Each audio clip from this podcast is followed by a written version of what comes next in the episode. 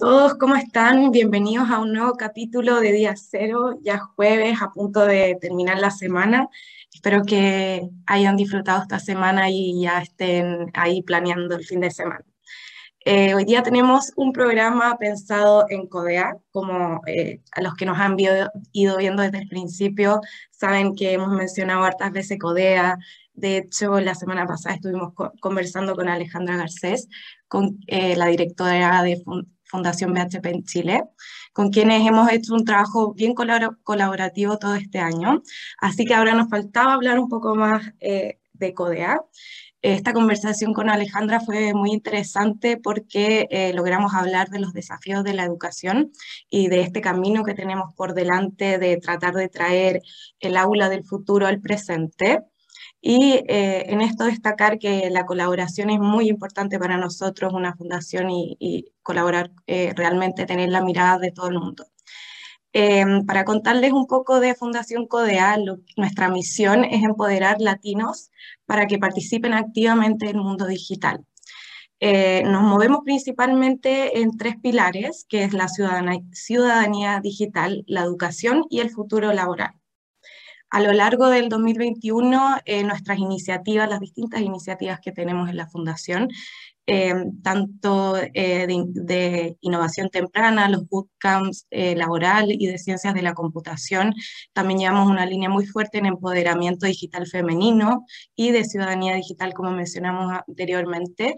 Y ya hemos impactado a más de 435 mil personas de diversos sectores, con diversas opiniones, con diversas maneras de ver la tecnología.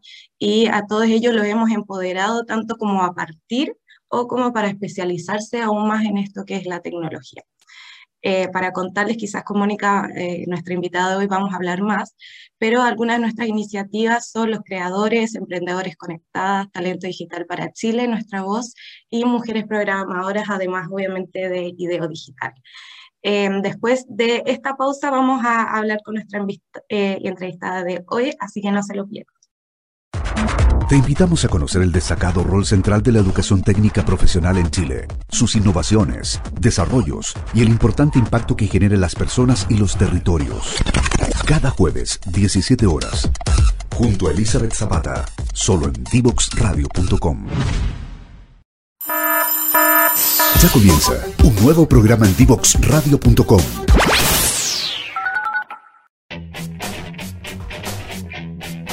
Divoxradio.com.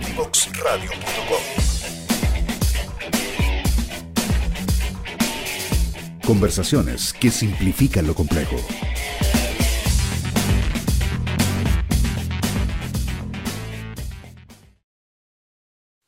Hola a todos, bienvenidos de nuevo aquí a Día Cero. Eh, como vieron aquí en nuestra pausa, yo antes que le decía que quizás no conocían a Mónica, obviamente la han visto en todos los programas, ella es Mónica Retamal, directora ejecutiva de Fundación CODEA, de profesión periodista y emprendedora eh, digital. Hola Mónica, ¿cómo estás? Hola Belén, encantada de estar contigo, emocionada de estar aquí. Qué bueno. Oye, para partir, eh, quería preguntarte eh, cómo nace CODEA y, y, también como tu preocupación individual eh, por este conocimiento, por impulsar el conocimiento científico tecnológico en Chile?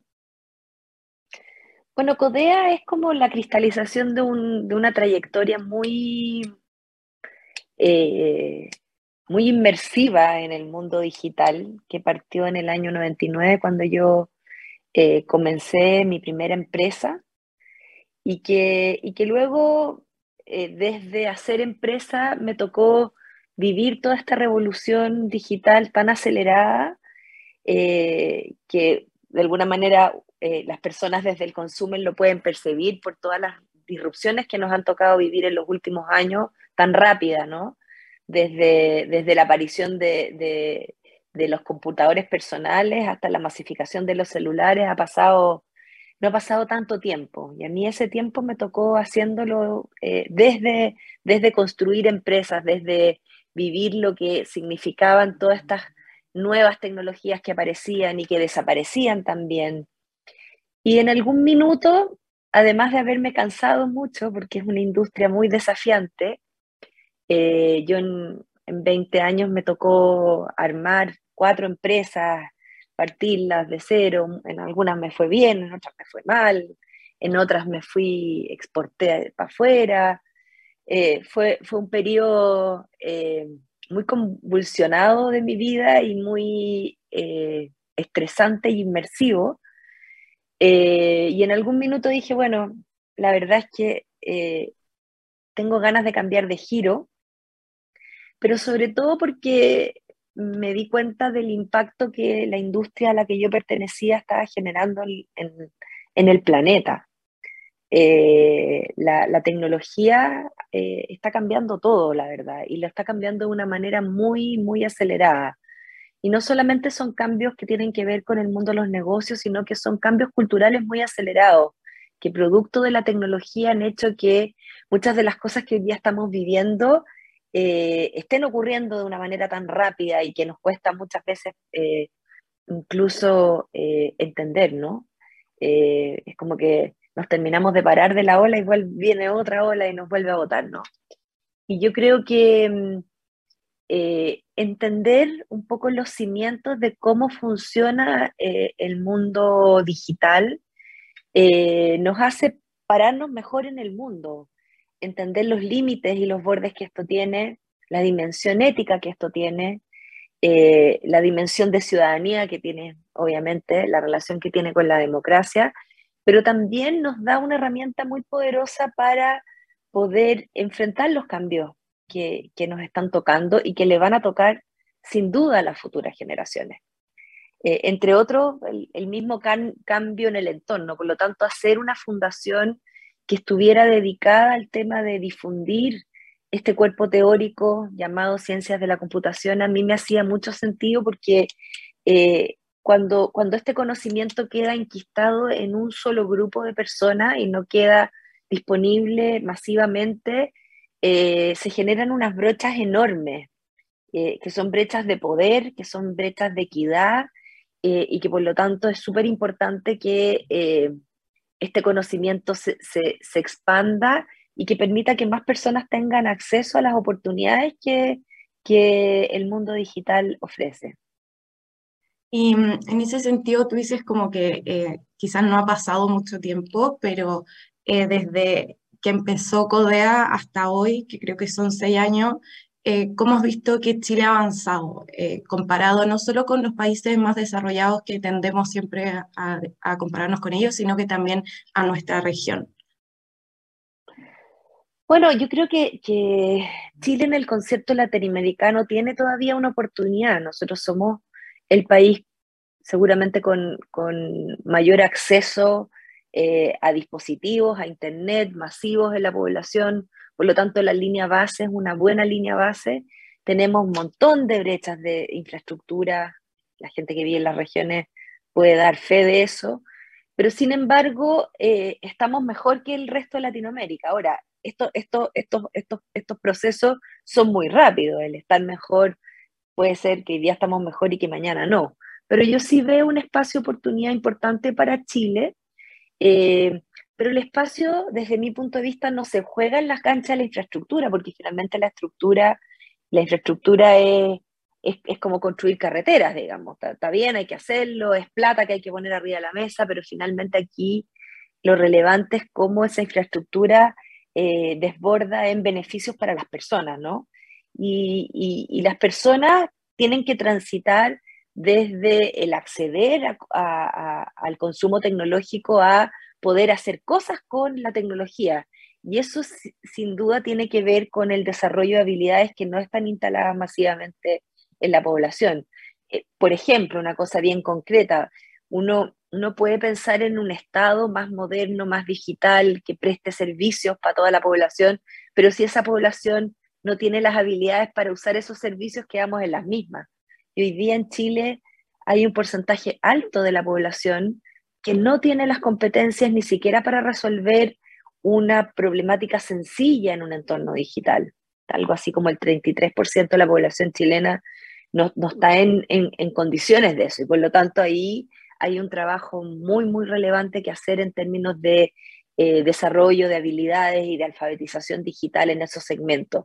Pero también tenemos el rango superior, que son estas habilidades digitales de nivel superior, que habilitan a los países a pegarse saltos cuánticos en su desarrollo, porque hoy día prácticamente no existe la posibilidad de innovar si no es con tecnología.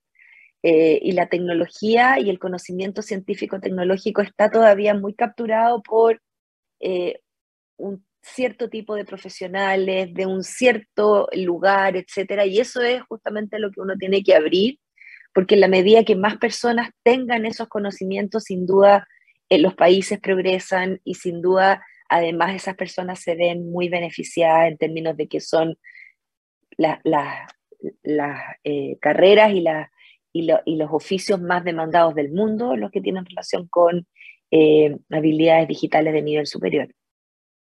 Y ahí como eh, para hablar de IDEO, em, como ya vimos este problema de que mucha gente no tiene los conocimientos necesarios como para ser, parte de la sociedad digital, ¿por qué IDEO Digital se pensó eh, para la educación pública escolar?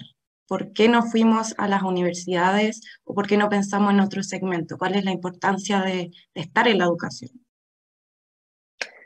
Mira, eh, esto, esto, es una discusión que se está dando en el mundo, no, no es una discusión en Chile, que tiene mucho que ver con que de alguna manera las revoluciones que hemos vivido, las revoluciones industriales previas, incluso las revoluciones eh, que están por venir, porque esto sigue cambiando, tienen, tienen normalmente una, una, una, base en algún cuerpo teórico, particularmente la revolución digital, eh, tiene como base y sustento teórico las ciencias de la computación.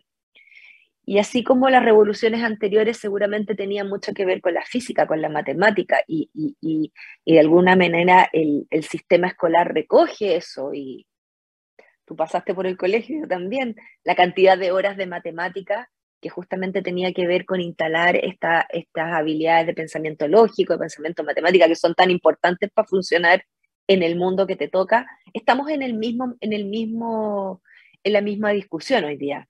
Si nosotros estamos tan mediados por eh, la tecnología y por, el tema digital, se vuelve tan importante el mundo digital que estamos habitando tantas horas al día, porque todos nosotros habitamos este mundo seis, siete, ocho horas. A veces se habla que el promedio de los niños en Chile es sobre las ocho horas. Estamos hablando de, tasas de consumo tecnológico altísimas. Por lo tanto, para entender este mundo que hoy día habitamos eh, de manera tan convulsiva a veces, este cuerpo teórico es el que, lo, es, que, es el que recoge ese entendimiento y ese conocimiento. Y por lo tanto, el sistema escolar se tiene que hacer cargo eh, de, aquellas cosas que son tan fundamentales para el conocimiento del entorno, así como para nosotros es importante pasar por el colegio y que te expliquen qué es lo que hace el corazón, el hígado, para qué sirve la fotosíntesis, que tiene mucho que ver con entender eh, el cuerpo,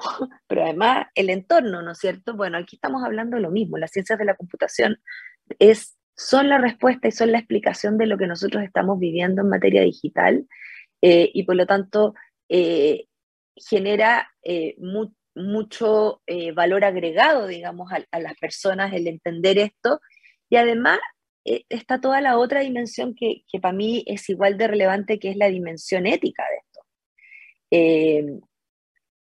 La, tecnología irrumpió en, nuestras vidas de una manera muy, muy fuerte. Eh, irrumpió en nuestros baños, irrumpió en nuestras camas, irrumpió en lugares bien impensados, ¿no es cierto? Eh, y por lo tanto, también hay una dimensión que tiene que ver con cuáles son los límites de eso, eh, cuál es el sentido ético de lo que estamos haciendo, cuáles son esas normas de convivencia que nosotros tenemos que pensar en lo digital. Hoy día lo digital está votando gobiernos, ¿no es cierto? Está, está, instalando temas desde el movimiento Me Too, que tienen una aceleración tremenda eh, en, lo digital.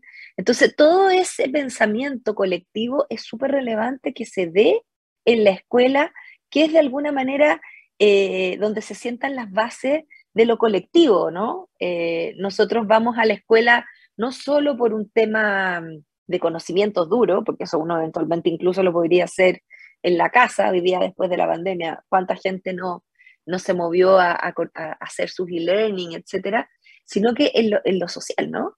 En esta discusión social sobre lo que vivimos, donde ahí de alguna manera están asentados estos, estos, estas reflexiones sociales. Por lo tanto, para nosotros el que este cuerpo conocimiento esté en la escuela es fundamental por estas dimensiones. Perfecto. Y cuando entramos a la escuela y, vamos con este relato de nosotros que lo encontramos fundamental, ¿cuáles son los principales desafíos que nos entregamos, o sea, que nos encontramos cuando entramos en las escuelas? ¿Crees que puede ser un poco eh, la resistencia a la tecnología? Bueno, todos tenemos algo de resistencia a lo nuevo, ¿no? Eh, yo creo que eso es súper innato en los seres humanos. Y, y hay un tema que es muy central en esto, que es eh, la relación que tienen los niños con la tecnología y la relación que tienen los adultos con la tecnología. Los, adultos, eh, muchos de los profesores no nacieron con un celular en la mano, no, no, no. Esto, esto es algo que tuvimos que aprender y que nos cuesta. Los niños sí. Entonces ahí ya hay una brecha natural. Los profesores sienten que le van a ir a enseñar algo a los niños que los niños ya saben. Y ahí hay un primer error, ¿no? Porque en realidad los niños consumen tecnología, pero no tienen idea cómo funcionan, hay, mucho por aprender, no tienen idea, no, no, entienden del pensamiento algorítmico, no entienden del pensamiento computacional y por lo tanto ahí hay, hay, hay que explicarle y, y hay una primera barrera que tiene que ver con decir, oye, no sé, seguramente eh, el, el, entrenador de Usain Bolt no, no corre más fuerte que Usain Bolt pero eso no significa que no, que no tenga algo que aportarle y algo que enseñarle, ¿no es cierto? Entonces ahí hay una cosa que es bien importante y que también tiene que ver con que este, el profesor no necesariamente tiene que ser más brillante, más habilidoso o más inteligente o más o que sepa más. El profesor es alguien que ayuda a que eh, esta, este, este aprendizaje se vaya instalando y es un facilitador. Entonces, es una primera cosa con la que nosotros nos tenemos que eh, encontrar. Luego también eh, yo creo que a, nivel de, los, de los eh, directores o, de los líderes de, las escuelas, también es un tema complejo, porque también el que priorizar cuando tú tienes un, un, un, em, sistema con tanto contenido, Chile es el de los países OCDE que mayor cantidad de horas los niños están en la escuela y que mayor cantidad de materias tienen. Por lo tanto, es complejo cuando uno dice, bueno, sumémosle algo más. Por lo tanto, también ahí eh, esto tiene que ver con que nosotros como approach en IDEO lo que hicimos fue buscar espacios dentro de lo que existía. Eh, por ejemplo, la hora de tecnología, que es una hora que está bastante desvirtuada en el sistema escolar, donde hay ahí un espacio bien concreto de instalación eh, pero también la transversalización de los contenidos que las ciencias de la computación pueden aportar a las matemáticas, a las ciencias sociales, etcétera. Por lo tanto, también hemos hecho un esfuerzo por transversalizar los contenidos que estamos generando. Entonces, eso también es un tema que es importante de, porque los, los líderes te, te, pueden decir, oye, esto es súper bueno, pero no me cabe, o sea, yo tengo 25 millones de otras prioridades. Entonces también tiene que ver con eso. Yo creo que la pandemia en todo caso nos ayudó mucho a darle la visibilidad a estos temas que antes estaban mucho más invisibilizados. Eh, y luego yo creo que eh, el, gran, el, gran tema de la innovación escolar es cómo tú logras persistir y, resistir y que realmente quede instalado, que esto no sea un cursito más que probamos un ratito. Entonces yo creo que ahí también hay un tema eh, que nosotros también en IDEO hemos venido trabajando, que, que, esto no se trata de ir capacitar a un profesor y decirle buenas noches a los pastores. Hay un proceso largo de acompañamiento en el que nosotros nos tenemos que involucrar. Hay un proceso que también tiene que ver con que se entienda la importancia, no solo el profesor entienda la, importancia de esto, sino que la comunidad educativa lo entienda y por lo tanto ahí hay una labor bien fuerte de incidencia que nosotros estamos haciendo en todos los eh, stakeholders del sistema escolar, los stakeholders educativos, técnicos, pero también los políticos. Y por lo tanto este, este es, un, es un trabajo que se mueve en distintas dimensiones que obviamente eh, nos encantaría poder fortalecerlas todas, siempre estamos eligiendo las batallas porque los recursos son escasos, pero tenemos una estrategia diseñada en distintos niveles y que tiene que ver con que para instalar un algo nuevo en el sistema escolar son muchas, muchos los, eh, los factores que inciden y, a veces algunos factores son mucho más relevantes que otros. Por ejemplo, que esto se lo apropie eh, las autoridades de educación es clave, porque las escuelas al tiro te dicen, bueno, pero esto el ministerio lo está avalando y obviamente ahí nosotros tenemos que hacer un trabajo importante con el ministerio y con las autoridades eh, que lo hemos estado haciendo. Entonces, son muchas las cosas que, que, están funcionando y entonces las barreras de alguna manera uno los va, las va eh, traspasando, generando estrategias que permitan que eh, toda esta lista de cosas que aparecen uno vaya, las vaya mitigando.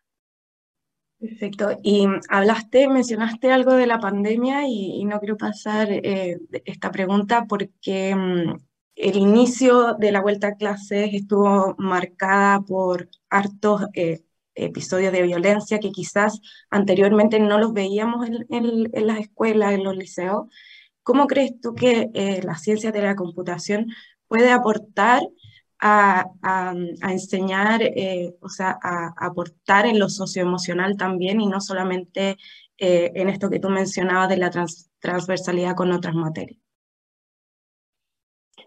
Bueno, es, es, es, un poco lo que yo te decía de la dimensión ética que tiene esto. Yo creo que una de las cosas que se está estudiando con fuerza es, de alguna manera, la polarización que se genera eh, producto de las redes sociales. Hemos visto documentales, en Netflix hay varios documentales que hablan de esto y que tienen que ver con que, de alguna manera, eh, la forma en que nosotros estamos percibiendo el mundo hoy día está muy mediada por el consumo que estamos haciendo de determinados contenidos.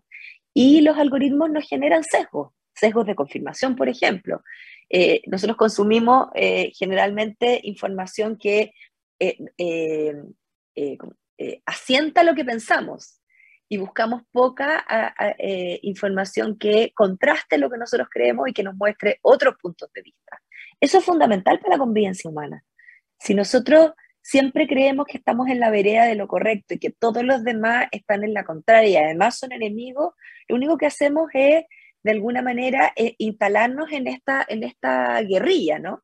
Donde, donde siempre el otro es, es un, personaje eh, que, está actuando mal que y, y lo tendemos a demonizar. Yo creo que parte de eso es lo que estamos viendo, o sea, llevamos dos años muy encerrados, con mucho consumo eh, extremo de redes sociales, digamos, en los niños, ¿para qué decir? Porque obviamente teníamos que seguir funcionando los adultos y lo más fácil era pasarle muchas veces el teléfono a los niños. Y resulta que la convivencia humana eh, en lo presencial tiene otros códigos y esos códigos son los que tenemos que volver a trabajar. Pero yo creo que ahí eh, las ciencias de la computación nos, nos abren a esta mirada, a estos límites que tenemos que tener. ¿no es cierto? Y además también yo te diría que la, convivencia en lo digital es algo muy central hoy día. La agresividad que uno ve eh, eh, en las redes es muy fuerte, la cantidad de abusos que uno ve, la cantidad de... Porque finalmente este mundo digital, eh, cuando no es normado, cuando, cuando la sociedad todavía no, no se ha puesto de acuerdo en cómo estructurarlo, tapa todo. ¿no es cierto? Y uno sabe eh, que finalmente eh, eh, lo que está ocurriendo ahí da para todo. O sea, los niños hoy día pueden usar el celular para, fines educativos o para ver pornografía. Y esa es una realidad.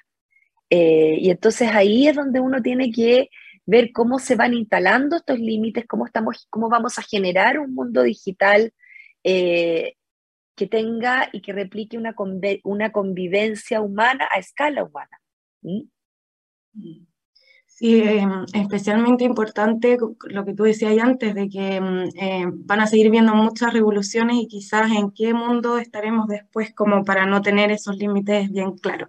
Eh, Mónica, antes de que se nos acabe el programa, quiero eh, pasar a la sección Yo recomiendo para que nos des tu recomendación del día de hoy. Mira, la pensé harto, pero creo que mucha gente todo el tiempo me pregunta, bueno, ¿y esto que ustedes hacen? ¿Dónde puedo aprender a programar? ¿no? Es como que es, como un clásico. Eh, y la verdad es que hoy día hay una cantidad de recursos educativos, si uno quisiera y fuera lo suficientemente ordenado, la verdad es que está lleno de cursos gratuitos, etcétera. Pero yo siempre le digo a la gente que parta haciendo una hora del código.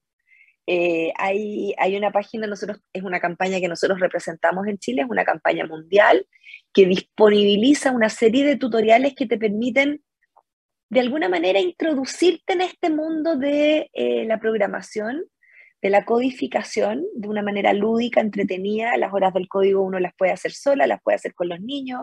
Hay tutoriales para todas las edades, hay tutoriales de Disney, hay tutoriales de de distintas otras cosas. Nosotros en particular este año vamos a hacer todo un tema de ciudadanía digital. Ya el, primera, el año pasado hicimos una primera versión.